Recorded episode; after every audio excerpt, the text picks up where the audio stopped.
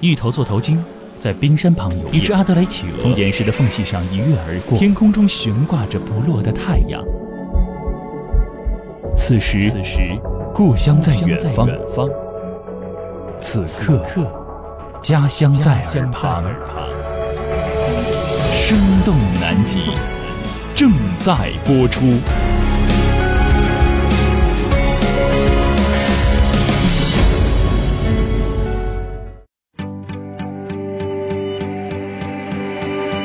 各位好，这里是向游看齐，我是向游小队队长 Mr. You，我是小白，大家好。对，听众有什么样的问题，咱们这期节目先答疑哈，下期节目再跟大家来讲故事啊。嗯，说说。好吧，那那个就就正好有一个听众朋友有问题哈，就说那你们这个在南极船上睡觉哈，那你们一般得穿成什么样？就它冷不冷啊？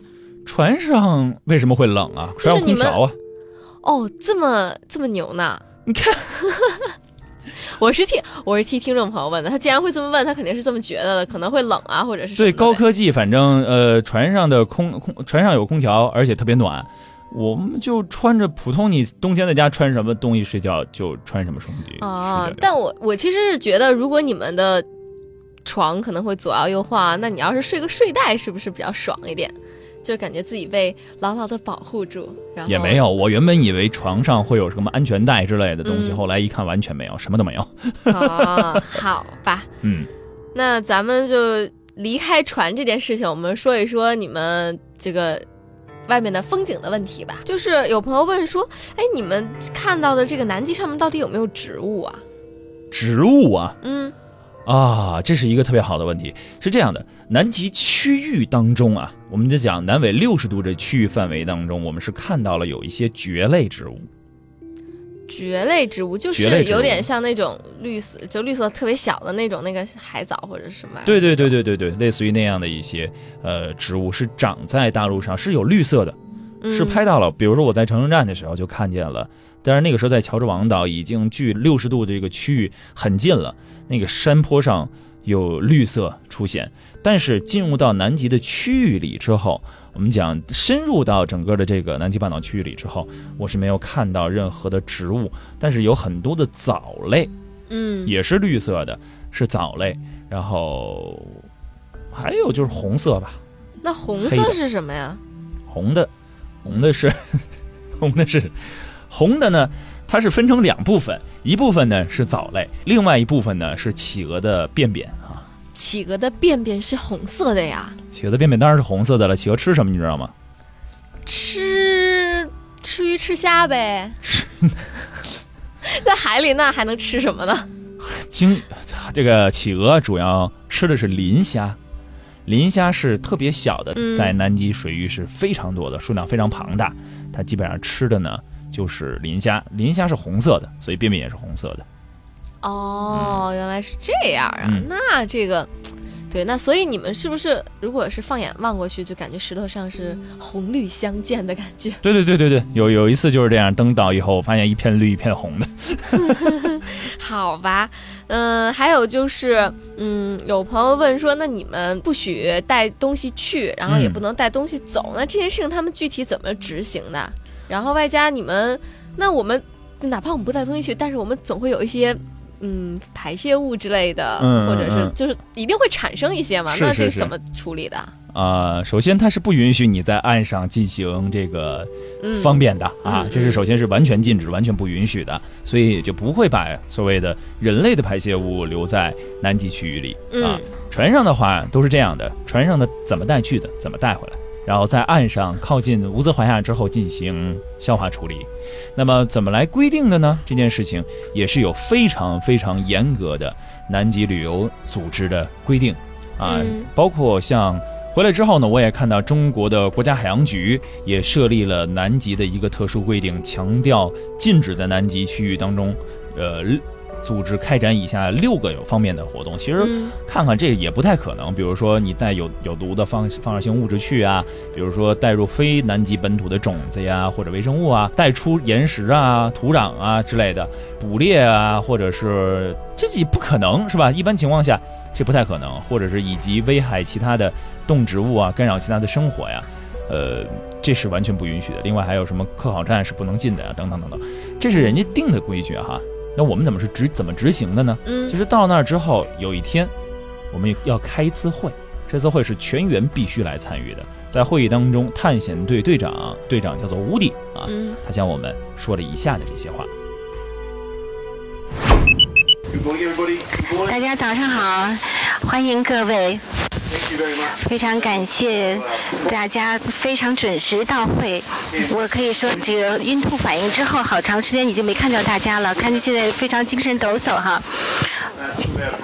南极探访的时候呢，我们对于野生动物的一些保护，还有呢，有一些东西呢是我们不需要去改变的，我们需要保持原样，这样的一些原则，我们要共享一个原则。那么南极呢是世界上最大的荒野地区，我们需要把它保持原样。那么。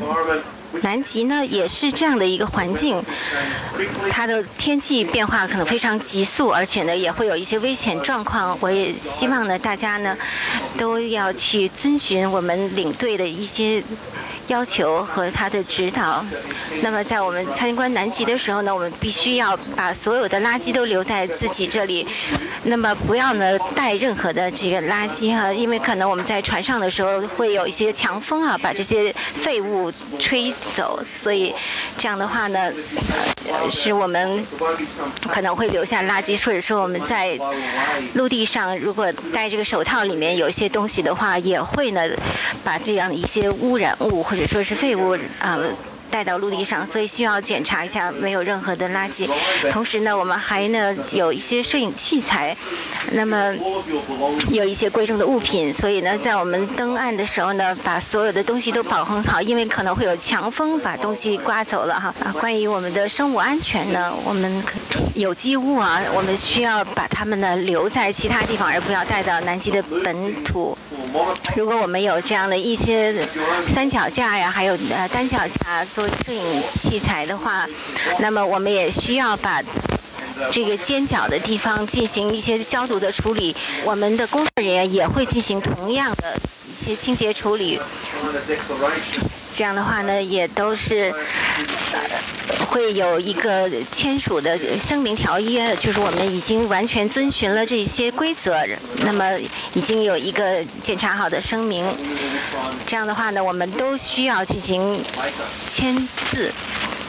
那么我们也不应该去带任何的一些食物，我们可以带饮水瓶哈。医疗方面的情况，必须要去进行呃食物的一些饮用的话呢，必须要跟我们的工作人员说明哈。同时呢。我们不要把任何的东西哈从岛上带走哈，我们要把所有的东西保持原样，同时呢也不要留下任何旅游过的痕迹。南极呢也是非常多的物种，还有我们采取一些方式来避免打扰野生动物。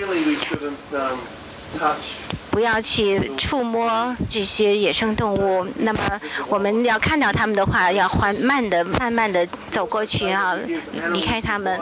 我们也需要呢，给它们的先行权哈。那么我们知道有一些企鹅，它们有一些固定的路线啊，所以呢，我们让他们先过。这样的话，就不要去改变它们的行走路线。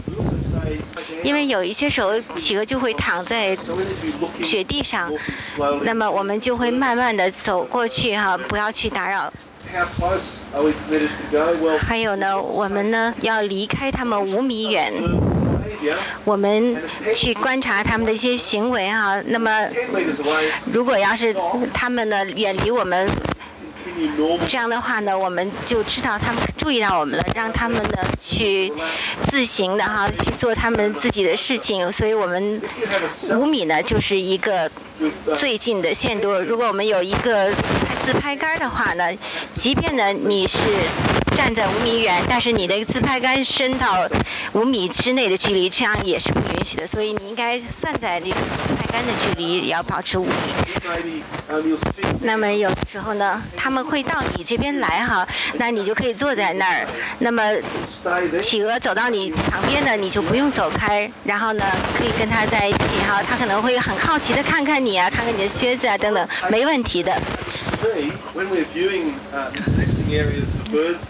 还有我们看到一些鸟的栖息地哈，它们可能呢就是在一个聚集的地方哈。那么这样的话呢，它们就是有一个群居的地方，我们也可以呢从很远的地方去观察。还有其他的一些鸟类呢，它们身上带有的这些保护的，像是一些迷彩的那种颜色的装置，很难去真正用肉眼识别。所以这样的话呢，我们也需要呢保持警惕。所以我们在岸上的时候呢，我们需要呢去保护它们的巢穴和成鸟。那么还有一些海豹呢，它们可能会有攻击性啊，比如说是毛海豹。我们需要呢，呃，注意跟他们保持距离。他们一般都是在更加北边的地方，也有可能到这地方来去哈。那么我们要有十五米远的距离哈，同时保持警觉。那么我们的工作人员首先会登岸啊，看看是不是有这样的一些攻击性的动物来保护大家的安全。还有我们在南极上的一些。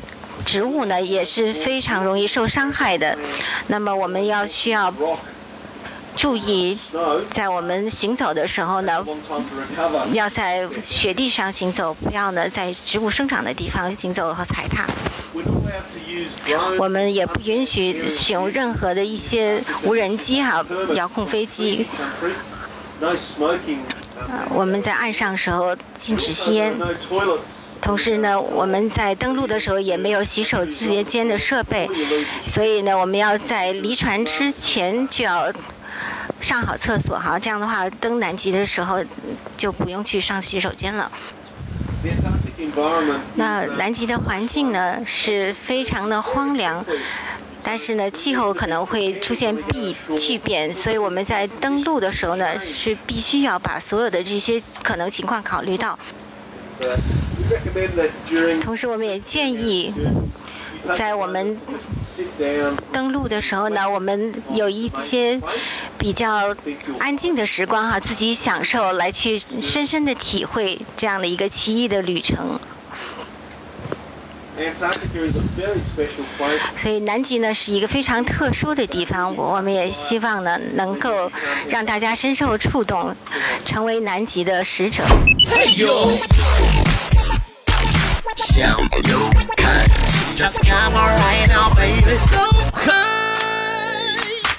呃，通过乌迪的讲述，我们可以听到，就是有些东西是严令禁止的。嗯，我们要经过一个叫做生物的清洁的这么一个过程。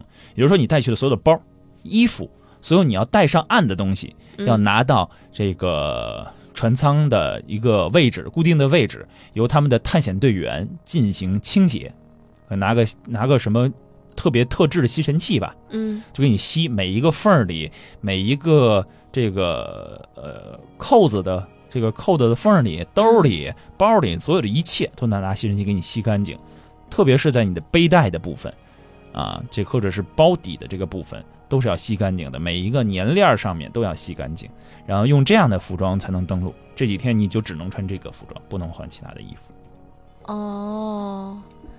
哇，这个听起来叫做生物清洁，嗯，哦，生物 应该把你生物毁灭，你看把你留在那儿。这个，嗯，因为刚才我看你有提到，就说这个不带外来物种这个事情嘛。对，我想起来前两天我看那个新闻，说是，嗯，好像是东北的一个阿姨还是大姐，就是带着那个蚕蛹，嗯，去海南就是想吃打牙祭嘛。然后结果可能是因为海南太暖和了，还是怎么，就还没等着吃呢，全化成了蛾子。好嘛。这个其实我们可能就大家一听，就是刚开始觉得嗨，那我们哪能影响这个，或者是它能怎样呢？但是其实你看了这个新闻，你知道它可能本身没什么大事儿哈，但是你听听了这个事儿之后，你知道哦，原来还真的会有一些细节上的东西，就是影响这个这个大自然的。对对对，生物的这个在那边的纯净和单一性，导致了任何外来物种对于当地的生态，包括食物链的破坏都是致命的。嗯。啊，因为它有一个非常完整的南极生态的呃食物链，嗯这个链链级体系如果中间断一个，整个就毁灭一个物种。嗯所以 这事儿吧是肯定是不能做的。而且，但是我看到的是，因为毕竟南极是一个消费相对较贵的一个旅游产品，嗯呃，大家去到那儿呢，基本上都是抱着自己终极人生梦想去的，谁也没想说抱着终极毁灭梦想去的，是吧？所以呢，大家都特别自觉啊。有些时候，其实我特战队长乌迪说了，是可以带水上去的。可以把水带上去的，嗯但是我据我所看到的，据我所了解的是，没有任何人带任何的吃的水，就是任何人类社会当中需要能够使用到的东西，嗯上岸做这样的陆地的登陆的，没有任何人做这样的事情。哦大部分都带着是什么相机啊、什么的这些 GoPro 啊，等于等等这些，大部分带的都是这些东西。刚才提到了一点，我觉得特别有意思，就是就是你距离企鹅要五米的距离嘛，就必须得保持五米的距离。嗯，但自拍杆的话，怎么算的？对吧？可以伸过去吗？不不不可以，就是你要算上自拍杆的距离，要距离它五米，一一直要保持五米。哦所以我在我们在登陆的过程当中，探险队员不停的向我问，分问我 five meters 拿中文怎么说？我说五米，或者远点儿，非常有意思啊！这个呃，逍遥看齐，我们现在开始跟大家慢慢回顾，呃，在春节期间我的这趟南极之旅。呃，今天只是呃反馈了一些大家感兴趣的问题，也嗯回答了一些小白关于南极的一些自己的小的疑问。那之后的节目当中，我们会跟大家一起来慢慢的讲述整个南极的行程是怎么样来完成的。我刚才看到也有人问说，这个南极是不是必须得拼团去啊？必须得组团去啊？嗯南极的线路行程怎么样规划呀？对等等等等。我们在下期的《逍遥看齐》节目当中，跟大家好好的详细来介绍。一定要锁定蜻蜓 FM 的《逍遥看齐》。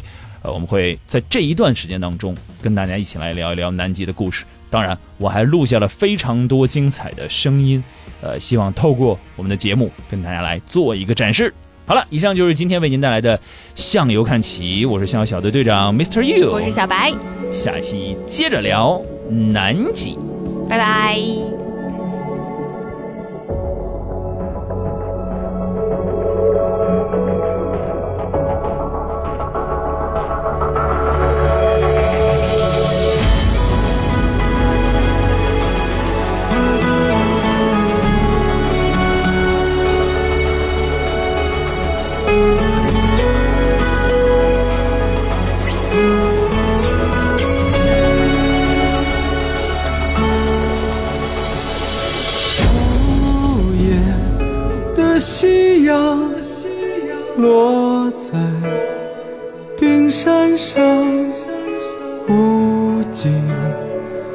苍茫融化在远方。我在天之涯虔诚的仰望。永远的北方，永不落幕的辉煌，如诗如画如山脚下，雪